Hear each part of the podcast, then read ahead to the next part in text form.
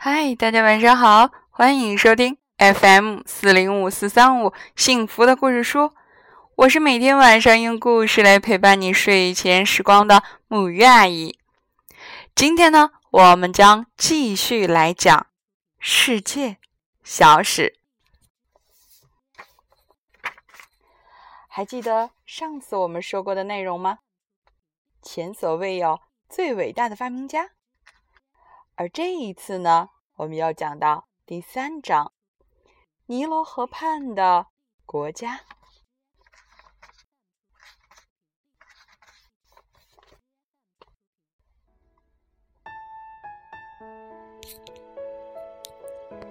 上次我答应过你，要从这里开始讲历史了。用那时候来讲，就是公元前三一零零年，大概离现在有五千一百年前。我们认为当时有一个叫 Menes 的国王在统治埃及。如果你想更精确的知道去埃及的路怎样走，按说你去问一只燕子就可以了。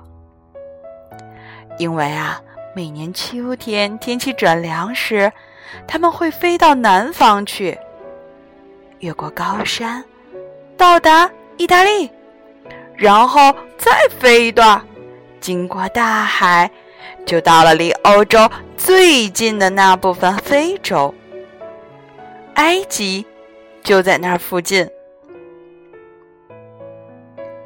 非洲气候很炎热，会连着好几个月不下雨，因此那里很多的地方都没什么植物。这些地方是沙漠。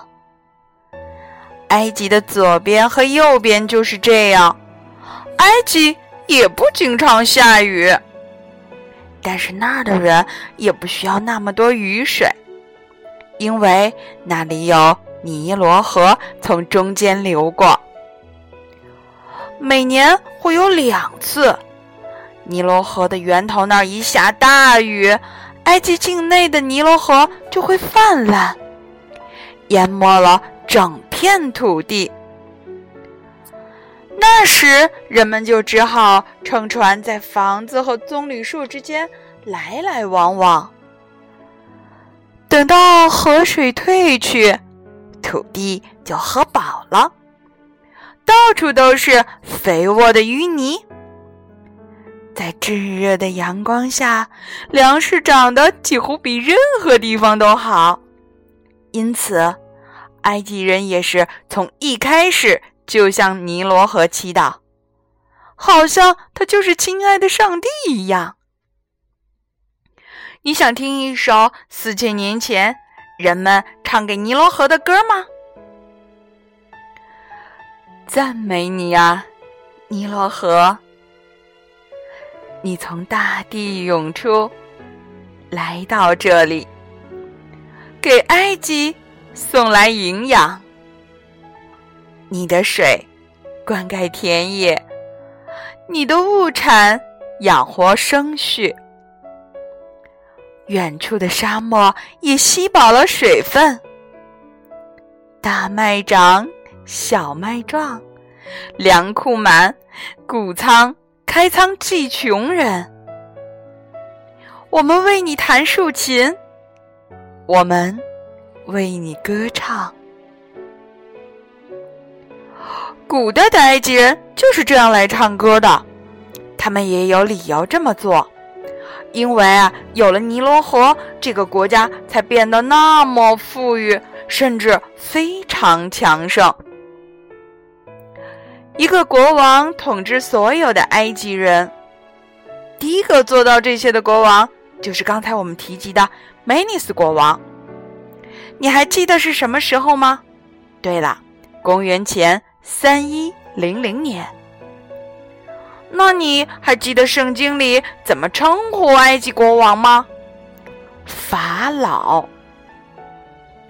法老权势无边，住在用石头修筑的庞大宫殿里，有粗大的柱子和很多个庭院。他说怎样就得怎样。要是他想让全国的人都给他干活，他们就得照办。有时候他还真这么做了。在梅尼斯国王之后不久，有一位名叫叫普斯的法老，他也就是胡夫法老，在公元前二五零零年下令，所有的臣民都要来参加建造他的陵墓。要建的像大山一样，他真的得偿所愿了呢。这就是著名的胡夫金字塔，一直到今天，它还耸立在那儿呢。也许你已经无数次看过它的图片，但是你根本想不到它究竟有多大。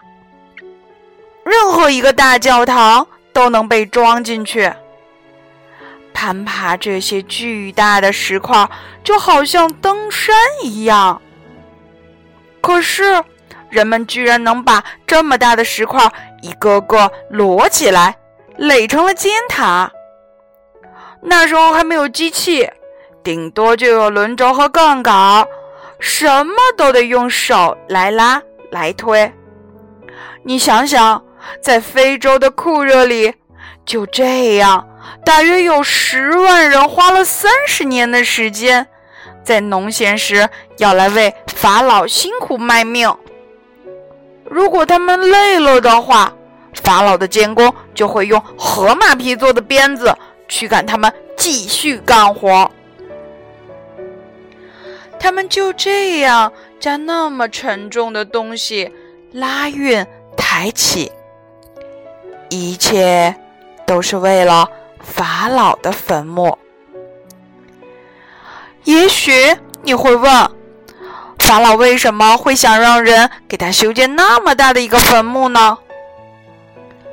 这与古埃及的宗教有关。埃及人信奉很多神，这样的人被信基督教的人称为多神教信仰者。人们相信某些神。曾经是统治人世的国王，也就是法老，比如阿塞里斯和他的配偶伊西斯。他们也相信太阳是一个独特的神，他叫阿蒙。地府也有自己的神，叫阿努比斯。这个神啊，长着胡狼的脑袋。埃及人认为法老是太阳神的儿子。不然的话，也用不着那么害怕他，听他的命令了。他们给这个神凿出了宏伟庄严的石像，有五层楼那么高，还建了神庙，有整座城市那么大。在神庙前竖立着一块高高尖尖的石头，是一整块的花岗石，人们把它称为方尖碑。这是希腊语，差不多是一只小矛的意思。这个矛就是我们总说的自相矛盾，代表了是一种枪或剑的意思。在某些城市，你今天还能看到这样的方尖碑，就是从埃及带过来的。在埃及的宗教中，有些动物非常神圣，比如猫。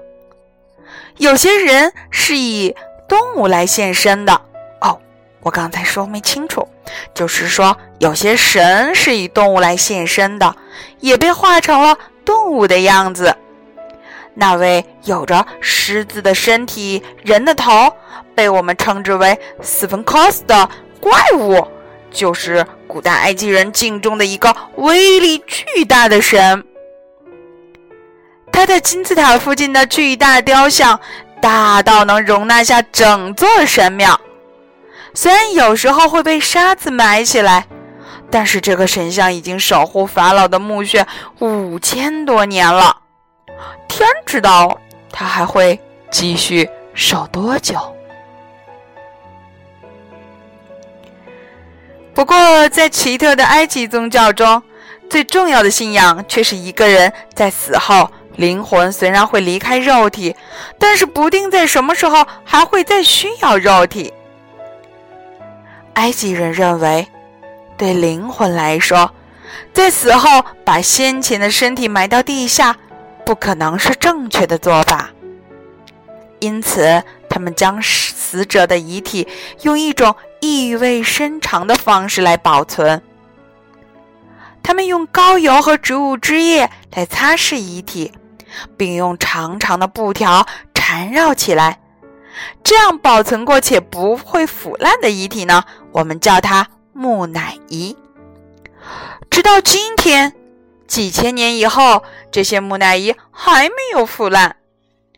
人们首先将木乃伊放到木棺里，然后将木棺放到石棺里。石棺还不要放在地下，而是要放在岩石上的墓穴里。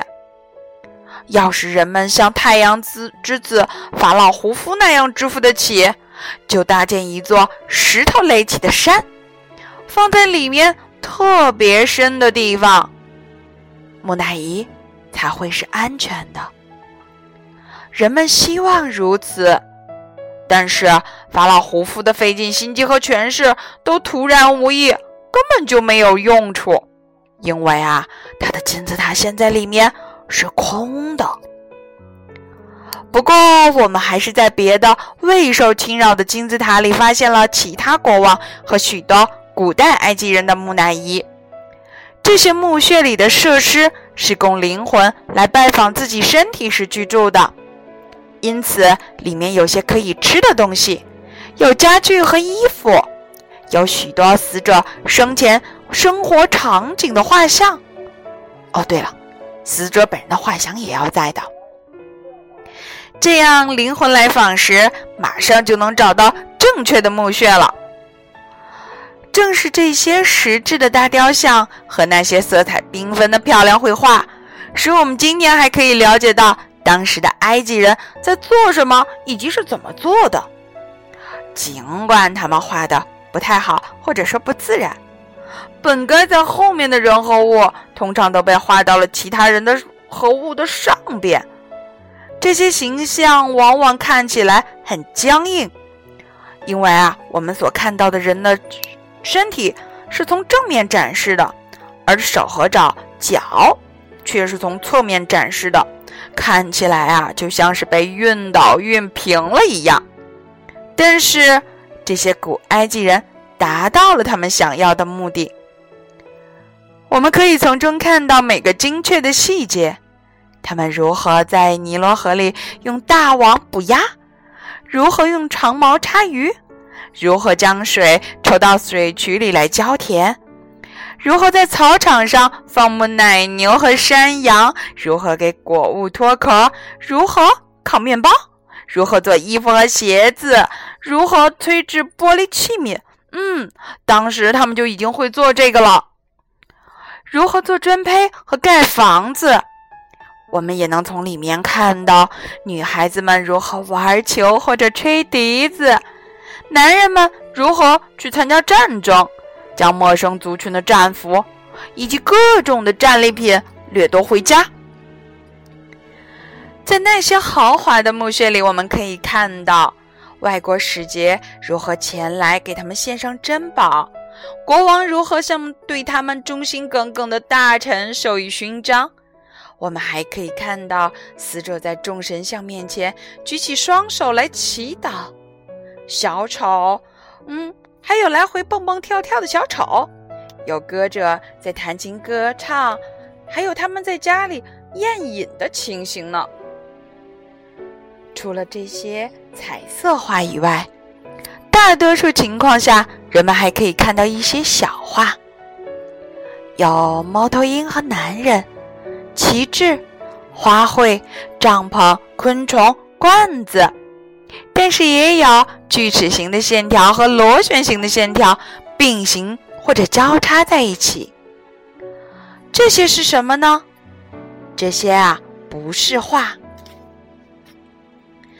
而是他们的文字。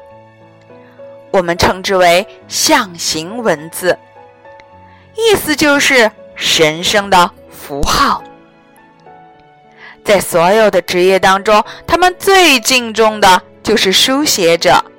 书写差不多被认为是很神圣的事情。你想知道怎样用这些圣符或者说是象形文字来书写吗？学起来确实不容易哦，因为这差不多跟画谜一样了。比如说，你想写俄塞里斯神的名字，他在古埃及语里被称之为 Osiris，于是你得先写一个王座。就好像是一个椅子一样，在埃及里叫做 was，然后呢，再画上一只眼睛，这就是 Iris，加一起呢就是 Osiris。为了让人觉得这不是王座的眼睛，人们啊还通常在旁边会画上一个小旗子，用来表明这个人是神。这就像我们会在一个人的名字旁边画上一个十字架符号，来表明这个人已经死了。现在你可以用象形文字来写 Osiris，你可以想象一下，把这些都破译出来得费多大的力气呀？人们从大约两百年前开始做这件事，到现。破解象形文字之所以成为可能，那是因为啊，人们在发现了石头上有相同的内容的希腊语象形文字以及另外一种埃及文字。这可是一个高大上而且非常难的猜谜活动，大学者们终其一生都在努力研究。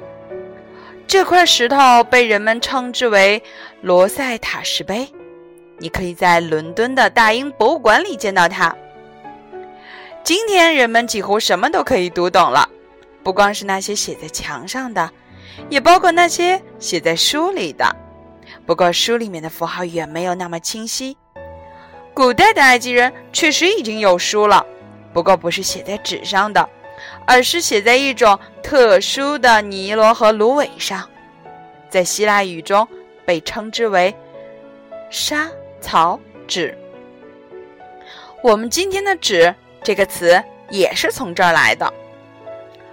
人们把文字写在长条上，然后把长条卷起来，好多书卷就是这样被保存下来的。你现在读到这儿。是不是越来越发现那些古代的埃及人是多么的智慧和聪明啊？你想听一句五千年前写下来的格言吗？不过，你现在可得好好注意，用思考来听。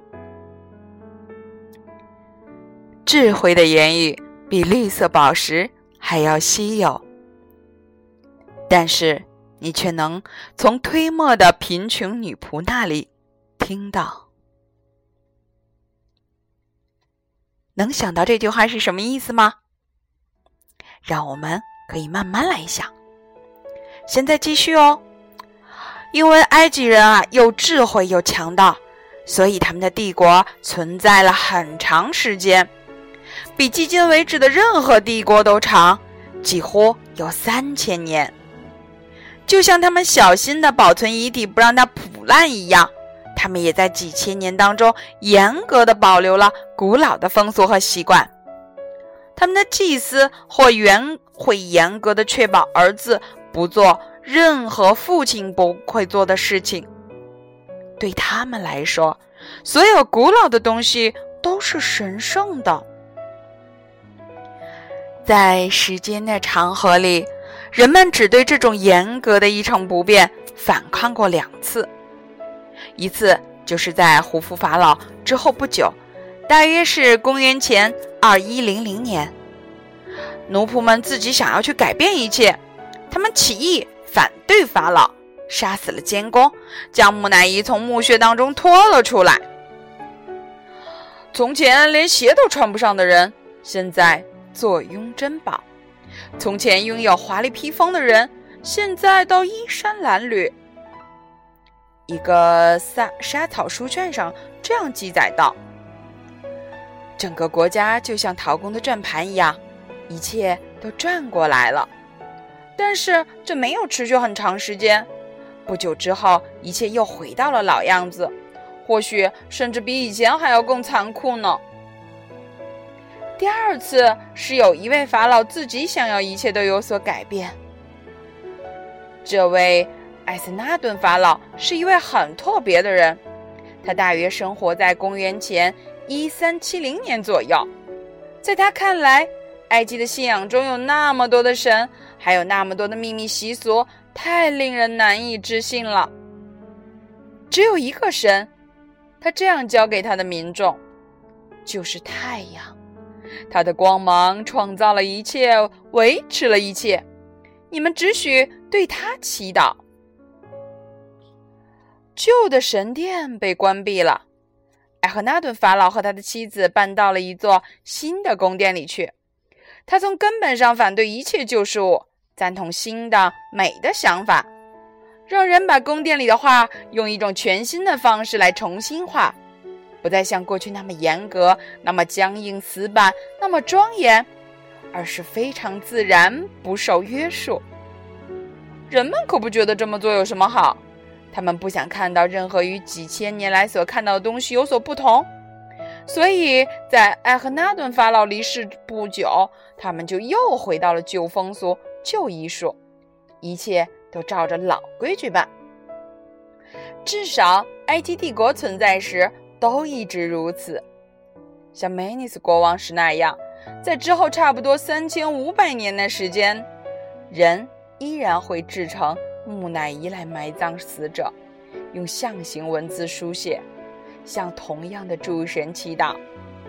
猫也一直被看成神圣的动物。